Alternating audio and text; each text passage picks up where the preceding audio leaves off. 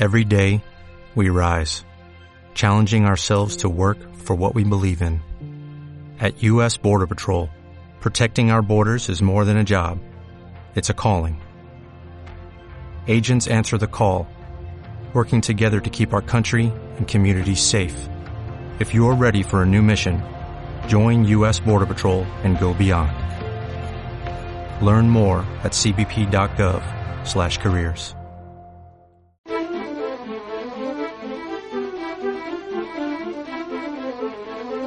Radio 5, Doble Hélice.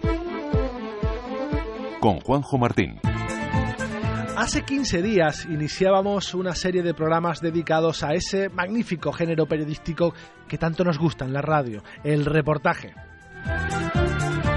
Son píldoras que nos dan un respiro y además nos sumergen en temas apasionantes, como podrán comprobar hoy. Hola, bienvenidos a Doble Hélice. Han sido muchas las historias que les hemos contado en este espacio de radio. Historias de grandes eh, avances científicos, pero también historias de grandes fraudes.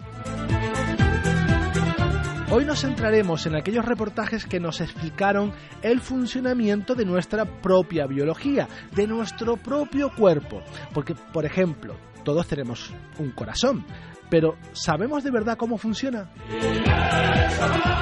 Hoy te hablaremos de anatomía, de salud, pero también de historia, algo que como saben nos gusta mucho en este programa. Comenzamos. Detrás de cada fármaco, de cada tratamiento, existe un mundo apasionante de investigación. Doble hélice. Y comenzamos por este órgano al que se le atribuyó la localización del amor. Este órgano que se representa con un símbolo que nada tiene que ver con el aspecto original. Vamos a conocer mejor a, nuestro, a nuestra mejor bomba, la bomba perfecta, el corazón.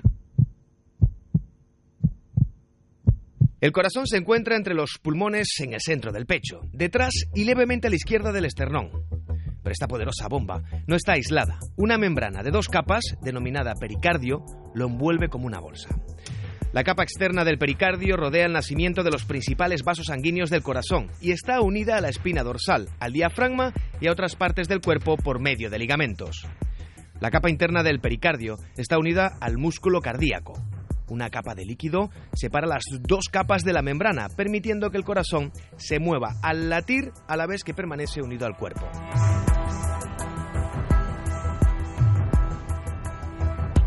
El corazón, dependiendo de la persona, pesa entre 200 y 425 gramos y es un poco más grande que un puño cerrado.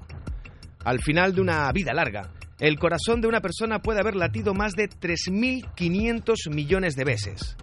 Cada día, el corazón medio late 100.000 veces, bombeando aproximadamente 7.571 litros de sangre. Este músculo tiene cuatro cavidades. Las cavidades superiores se denominan aurículas y las cavidades inferiores se denominan ventrículos.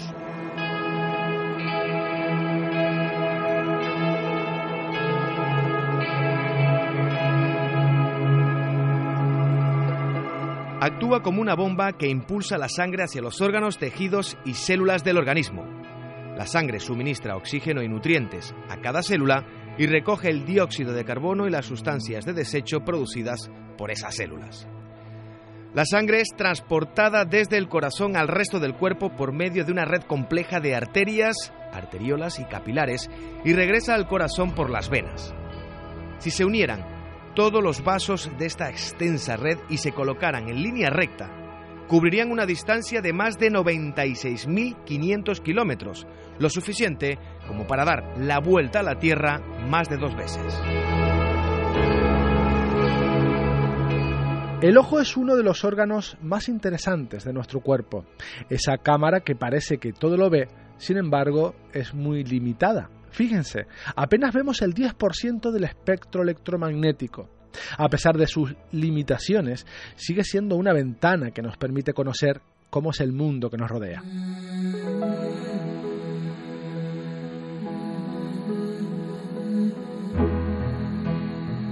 El ojo en su conjunto, llamado globo ocular, es una estructura esférica de aproximadamente 2,5 centímetros de diámetro con un marcado abombamiento sobre su superficie delantera.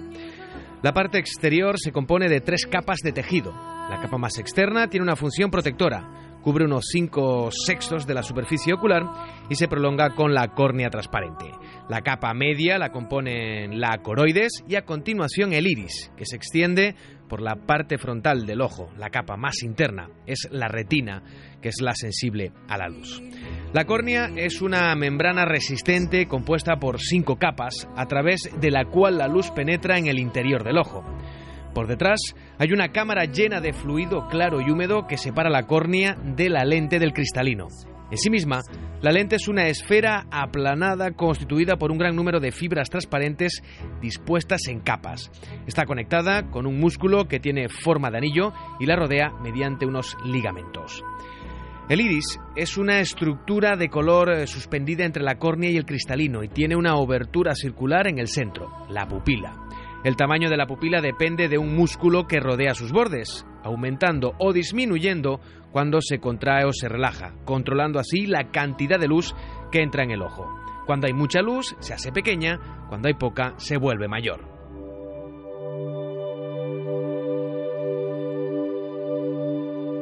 La retina es una capa compleja compuesta sobre todo por células nerviosas. Las células receptoras sensibles a la luz se encuentran en su superficie exterior detrás de una capa de tejido pigmentado. Estas células tienen la forma de conos y bastones y están ordenadas como los fósforos de una caja. Situada detrás de la pupila, la retina tiene una pequeña mancha de color amarillo. En su centro se encuentra la fobia central, la zona del ojo con mayor agudeza visual. La capa sensorial de la fobia se compone solo de células con forma de conos, mientras que en torno a ella también se encuentran células con forma de bastones. Según nos alejamos del área sensible, las células con forma de cono se vuelven más escasas y en los bordes exteriores de la retina solo existen las células con forma de bastones. Por eso vemos mejor en el centro de las imágenes y no por el rabillo del ojo. Sin duda, poseemos la mejor cámara fotográfica posible.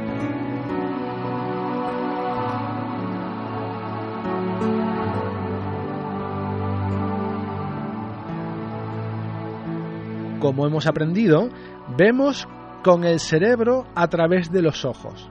Y hablando del cerebro, este año también hemos aprendido cómo afecta las bebidas azucaradas, como los refrescos, al órgano pensador. Si le gustan este tipo de bebidas, si le gustan los refrescos, no dejes de escuchar el siguiente reportaje.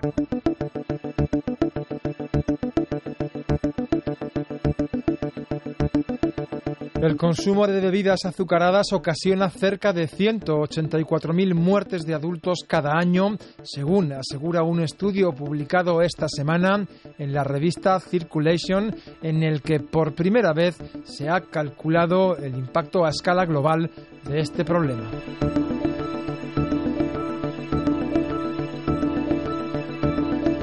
Según los autores de la Universidad Tufts de Boston, en muchos países se produce un elevado número de muertes debido únicamente al consumo de bebidas azucaradas, por lo que debería ser una prioridad mundial reducir su consumo o eliminarlas de la dieta.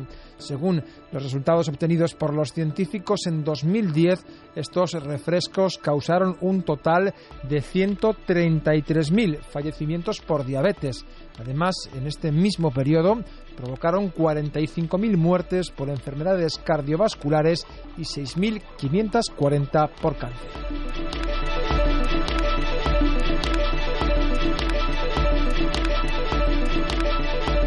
Para realizar estas estimaciones, los expertos seleccionaron aquellas sodas, bebidas de frutas, refrescos deportivos o energéticos, tés helados, dulces y zumos caseros que contenían al menos 50 kilocalorías por cada 23 centilitros. El equipo midió su consumo con los datos obtenidos en 62 modelos de encuestas sobre la dieta personal y sobre la disponibilidad de azúcar en 187 países.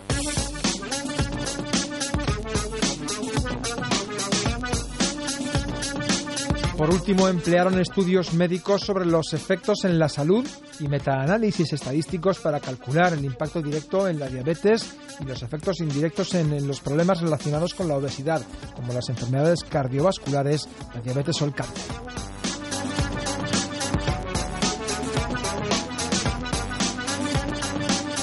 Pese a los resultados obtenidos, los investigadores afirman que no es un problema complicado de resolver, ya que estas bebidas no tienen ningún beneficio para la salud, por lo que simplemente reducir el consumo evitaría decenas de muertes cada año. La investigación también presenta los resultados por países y por franja de edad, dos parámetros que generan importantes diferencias. Hay ocho naciones de Latinoamérica y el Caribe entre los 20 países con la mayor tasa de defunción. Esto se debe a que en estas zonas las bebidas azucaradas hechas en casa son muy habituales. Este consumo se añade al de las marcas comerciales que también son comunes en otros países.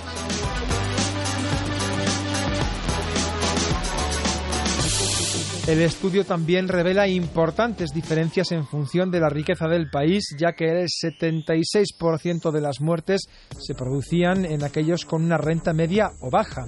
En algunos países como Estados Unidos, los refrescos son más baratos que el agua.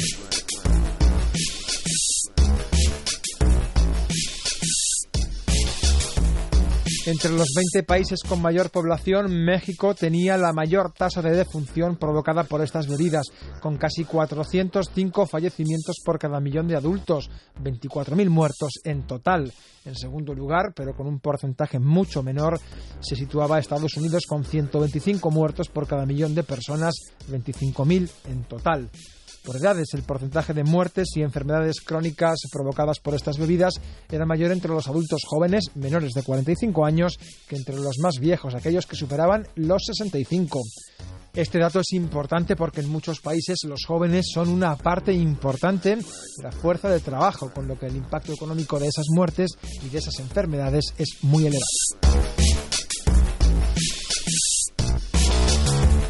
A medida que estos jóvenes envejezcan, los efectos del consumo de esas bebidas se agravarán, lo que provocará una mayor tasa de muertes y minusvalías debido a enfermedades del corazón o diabetes, concluye la investigación.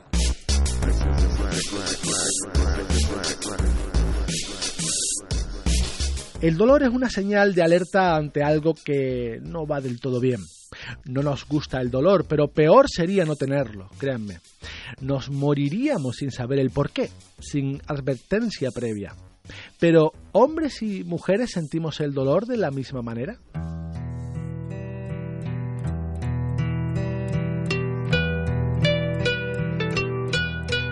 A lo largo de los años, diversos estudios clínicos han manifestado importantes diferencias de género en la susceptibilidad o sensibilidad al dolor por enfermedad, la efectividad a los analgésicos o la recuperación tras la anestesia. Es más, dichos resultados han sido recogidos por el imaginario popular y no es complicado escuchar que las mujeres toleran mejor el dolor que los hombres. Sin embargo, un nuevo estudio liderado por investigadores de la Universidad de Málaga con el objetivo de analizar las diferencias entre hombres y mujeres relación a su experiencia con el dolor crónico, acaba con esa hipótesis y revela que tales diferencias son mínimas. Los investigadores se han fijado en la capacidad para sobreponerse a situaciones adversas, ya que determina la alta o baja capacidad de aceptación del dolor. En este trabajo, que cuenta con una muestra de 400 pacientes con dolor crónico espinal atendidos en centros de atención primaria, los resultados señalan más semejanzas que diferencias entre ambos sexos. Las personas más resistentes tienden a aceptar su dolor. Esto es, a entender que su dolencia es crónica y dejar de centrar sus esfuerzos en conseguir que el dolor desaparezca para volcar su energía en lograr una vida más satisfactoria. Los científicos malagueños han demostrado que los pacientes que lo aceptan manifiestan percibir una menor intensidad del dolor, tienen un mayor nivel de actividad diaria y un mejor estado de ánimo.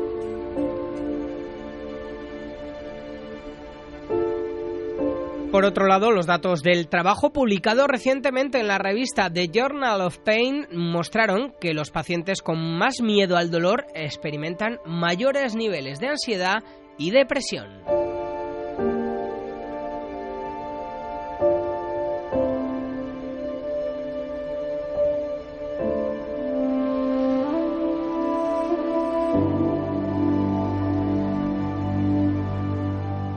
El sentido del gusto ha evolucionado en el ser humano, entre otras cosas para rechazar sabores que suponen un peligro para nuestra salud.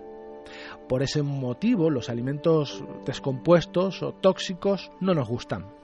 Hoy en día el gusto también es sin duda una fuente de placer. Así funciona el sentido del gusto.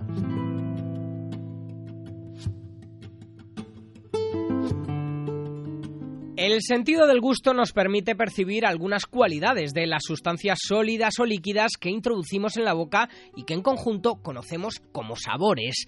El órgano principal del gusto es la lengua, un músculo fuerte y muy móvil anclado por su base al pavimento de la boca. No toda la lengua es sede de estímulos gustativos. Estos son solo percibidos fundamentalmente en los dos tercios de la superficie dorsal, en los bordes de la lengua y en la punta.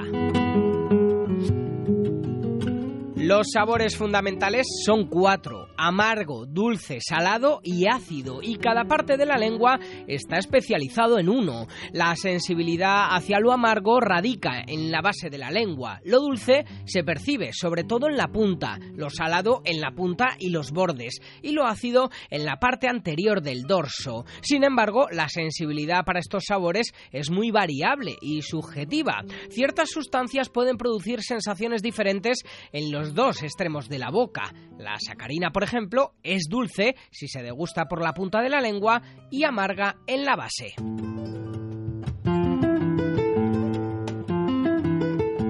La mucosa de la lengua presenta unas pequeñas formaciones denominadas papilas que sobresalen ligeramente y cuya estructura fue descrita por primera vez por el anatomista Marcelo Palpighi en 1665.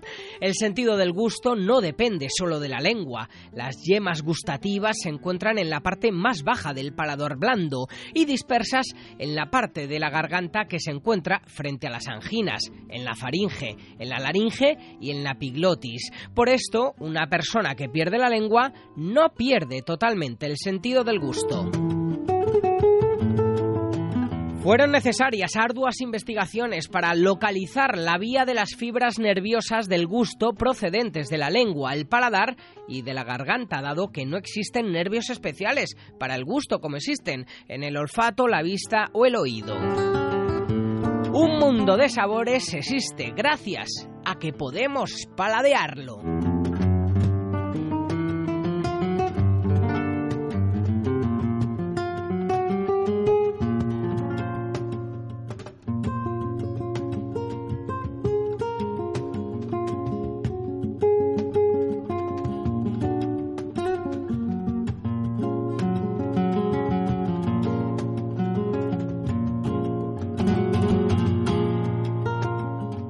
Veneno es un recurso de la naturaleza que utiliza para protegerse.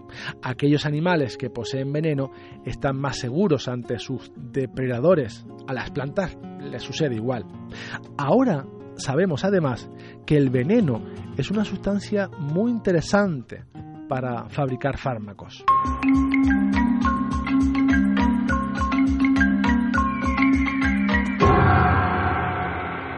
El uso ilegal del veneno representa una amenaza para la biodiversidad. En la última década, unos 7.000 seres vivos han muerto como consecuencia del uso de esta sustancia. 7 osos pardos, 40 quebrantahuesos, 114 águilas imperiales, 348 alimochos, 168 águilas reales, 638 buitres negros, 2.355 milanos reales y negros y 2.146 buitres leonados. Son datos que se desprenden del encuentro para la lucha contra el veneno. Según los autores del estudio, los seres vivos protegidos que son envenenados son daños colaterales porque hay muy poca gente que lo que quiere es matar un águila imperial. Los investigadores reconocen que normalmente los culpables se encuadran sobre todo en el sector de la ganadería y de la caza, pero también son, por ejemplo, vecinos a los que les molestan los gatos de su urbanización.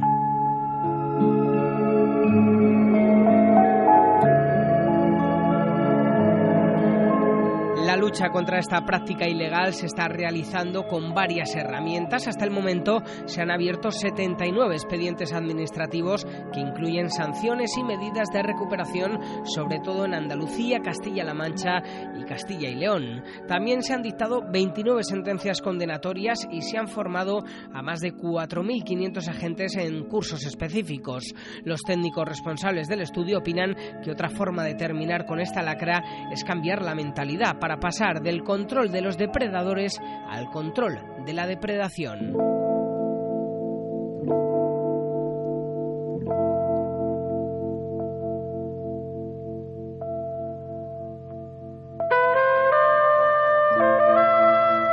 Pero también puede ser un problema sanitario, ya que estos venenos contaminan los cultivos y la cadena alimentaria de algunos animales de granja que pueden llegar hasta nuestra mesa.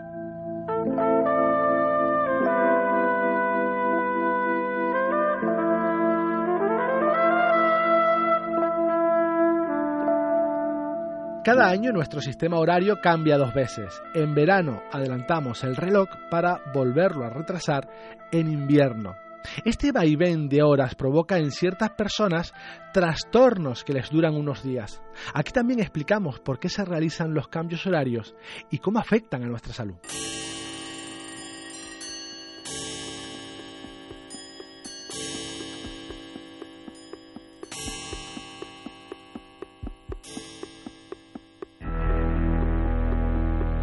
El cambio horario se produce dos veces al año y su objetivo es ahorrar energía al aprovechar más luz diurna.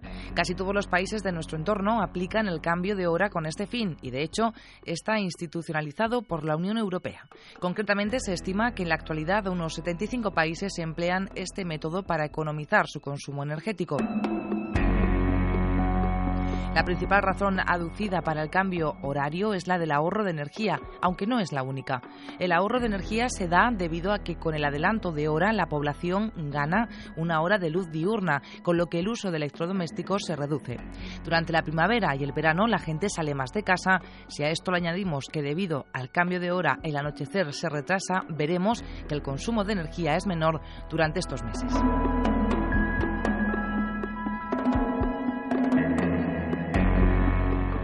El adelanto de hora primaveral produce que amanezca y anochezca más tarde. La mayoría de los trabajadores se despierta a una hora en la que ya ha salido el sol, con lo que se ahorra energía también por la mañana al reducirse el uso de luz eléctrica. En otoño se intenta corregir este cambio atrasando los relojes. Aparte del ahorro energético y la disminución de la contaminación, el cambio horario trae consigo algunos efectos no tan beneficiosos. El más comentado es la repercusión que tiene en nuestro ciclo orgánico, aunque la mayoría de los expertos opina que se trata de algo temporal hasta que el cuerpo se acostumbra al cambio de hora. Normalmente se supera en dos o tres días. Hasta entonces, las personas más sensibles pueden sufrir trastornos leves como dificultades en conciliar el sueño.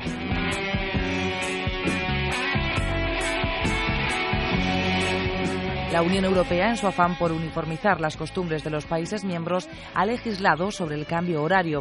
Desde que se aprobó la directiva sobre estos cambios, se entienden con carácter indefinido, aunque cada cinco años la Comisión Europea tiene que publicar en su diario oficial el calendario de las fechas concretas en las que se producirá el cambio de hora durante los cinco años siguientes.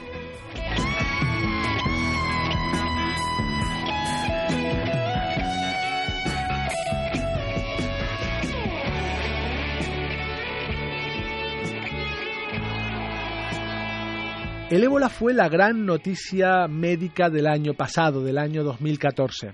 Hace un año, por estas mismas fechas, no se hablaba de otra cosa. Parecía que el mundo se iba a acabar, iba a ser protagonista de una de esas epidemias que vemos en el cine. Eso no fue así para nosotros, pero cientos de personas siguen muriendo de ébola en África. Así funciona esta terrible enfermedad.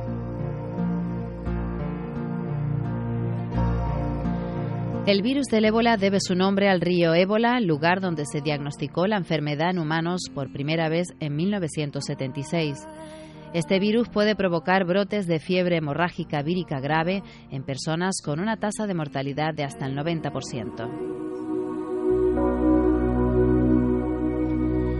El virus del ébola se introdujo en la población humana a consecuencia de un contacto estrecho con la sangre, secreciones, órganos y otros líquidos corporales de animales infectados. En África se han comprobado casos de infección asociados a la manipulación de chimpancés, gorilas, murciélagos de la fruta, monos y antílopes infectados que habían sido encontrados muertos o enfermos en la selva. Posteriormente, el virus se propagó en la comunidad mediante la transmisión de persona a persona debido al contacto estrecho con la sangre, secreciones, órganos u otros líquidos corporales de personas infectadas. Las ceremonias de enterramiento en las cuales los integrantes del cortejo fúnebre tienen contacto directo con el cadáver también pueden ser un importante sector de infección en la transmisión.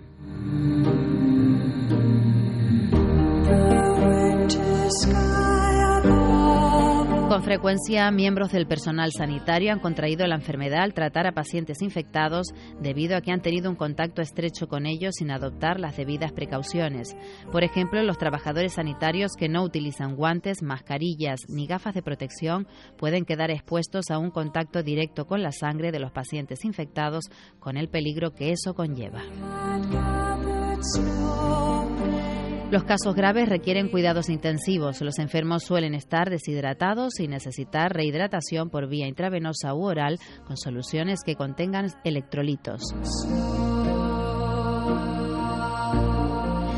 No se cuenta todavía con ningún tratamiento ni vacuna específicos. Algunos medicamentos nuevos han dado resultados prometedores en estudios de laboratorio y actualmente se están evaluando. Se están poniendo a prueba varias vacunas experimentales, pero podrían pasar varios años antes de que alguna de ellas pueda utilizarse.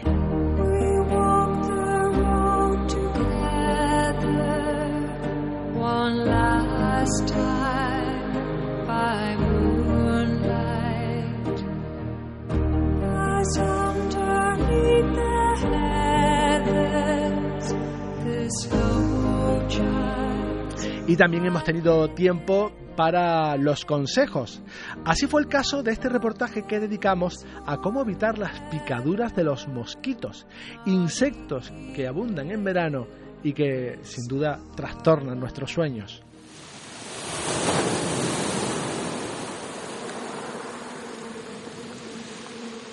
Con el verano regresa una de las principales torturas de temporada, las picaduras de insectos y especialmente de los mosquitos.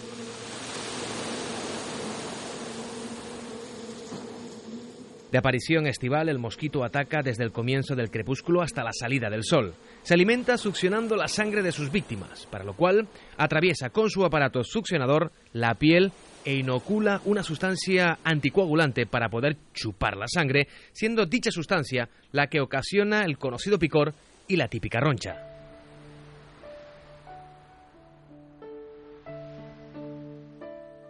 Las medidas básicas para prevenir las picaduras de mosquitos pasan por evitar focos de reproducción como los cubos de basura, los jardines en flor o los charcos y las balsas de agua, pero también pasa por mantener una buena higiene corporal, ya que son atraídos por la sudoración, el CO2 de la respiración, olores fuertes y colonias o jabones de aromas dulces. Buena noticia es que solo pica el mosquito hembra, pues el macho se alimenta de néctar. Claro que no siempre son mosquitos los que pican. En los últimos años se han incrementado sensiblemente los problemas generados por los chinches, cuya firma sobre nuestra piel se manifiesta con pequeñas marcas rojas con un mínimo espacio entre ellas y generalmente ubicadas en el cuello y en los brazos.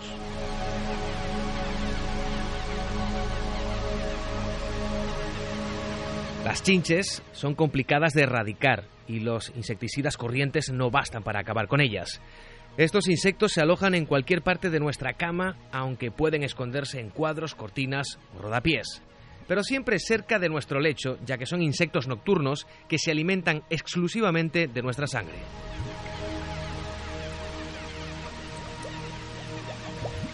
Aunque estaba erradicada desde hace medio siglo, la plaga regresó a España hace unos 10 años por culpa del tránsito de personas y la globalización de enseres, ya que suele viajar en el mobiliario importado o de segunda mano, también en el equipaje o incluso en la ropa. Al igual que sucede con los mosquitos, en Europa no son vectores transmisores de enfermedades, pero sí causan muchas molestias por picaduras y reacciones alérgicas. Si los detecta, acuda a profesionales y sobre todo tenga mucho cuidado al introducir en casa muebles de dudosa procedencia. Y con estos consejos para evitar las picaduras de los mosquitos llegamos al final de este programa que como saben pretende bucear entre laboratorios y centros de investigación para mostrarles qué hay detrás de cada fármaco, de cada tratamiento. Nos vamos en esta versión radiofónica, pero como saben seguimos muy muy vivos en internet, en facebook.com barra doble hélice y en twitter arroba doble hélice rne. En la realización técnica tuvimos a Curo Ramos en la dirección. ¿Quién les habla? Juanjo Martín, hasta la próxima semana. Doble Hélice es una iniciativa de la Universidad de La Laguna y Civicán con financiación del séptimo programa marco de la Unión Europea a través del proyecto IMBRAIM. Yo creo que lo que hay que hacer es, no parar. Diez minutos bien empleados. Una combinación de, talento. Una ventana abierta al mundo del trabajo. Tengas o no tengas trabajo. Diez minutos bien empleados. Es beneficiario de prestaciones. Elaborado por el área de economía de Radio Nacional. Para nosotros no hay crédito más preciado que el de su confianza, así que esperamos ser acreedores de ella. ¿Nos encuentran? En Radio 5.